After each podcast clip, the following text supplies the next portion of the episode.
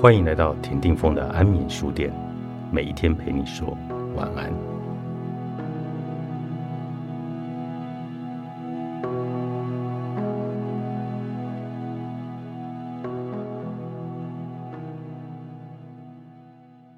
前阵子不好，赵与玉的轮回，好想记得该怎么哭。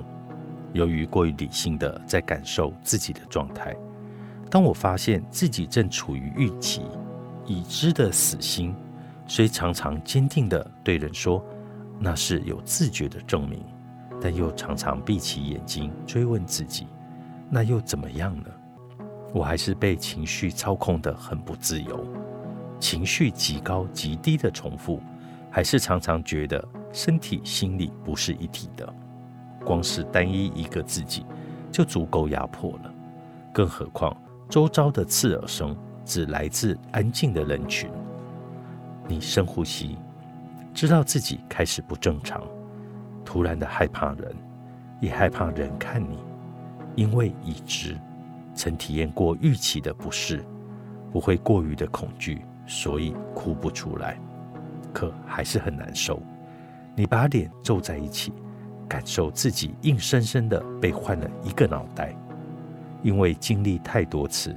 你开始习惯这种痛苦，又因为发现自己既然能够习惯这种痛苦而哭了起来。哭的时候，你痛恨自己，不是要这种哭，你不想要这种知道所有事情会不断发生再发生的这种哭，你想要只哭这个难受的当下就好，但你做不到，因为不只是当下的发作，你会连同未来与过去的发作。一起感到绝望，你想着，又来了，又来了，怎么他又来了？难过的是，你还可以在吞了一口水以后，冷静的知道痛苦的先后顺序。最先发作的是身体不适，再让记忆慢慢流了进来，淹满你的脑袋。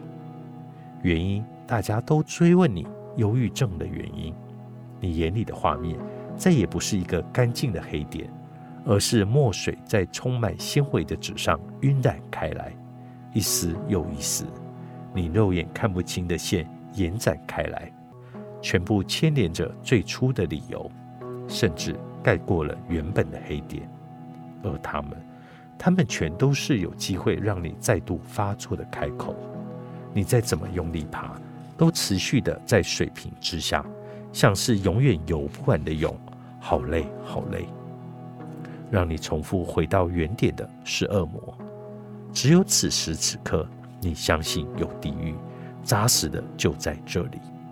这个时候，你没有办法忍受一个常见的忧郁症玩笑，比如真遗憾，我没有被精神疾病眷顾到。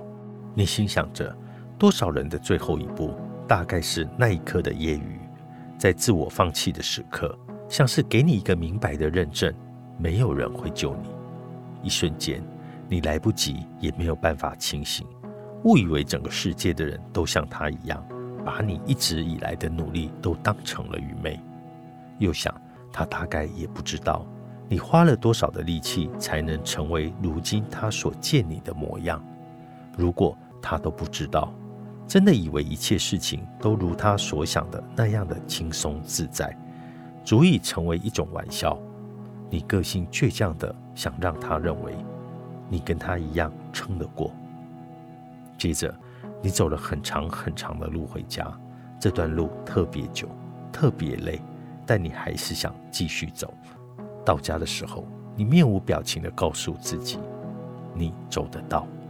下一次在面对无心的伤害时，你也要走得到。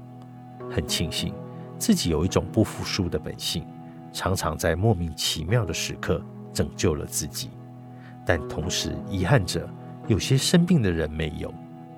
希望大家面对身旁有精神疾病的朋友们，要更温柔一点。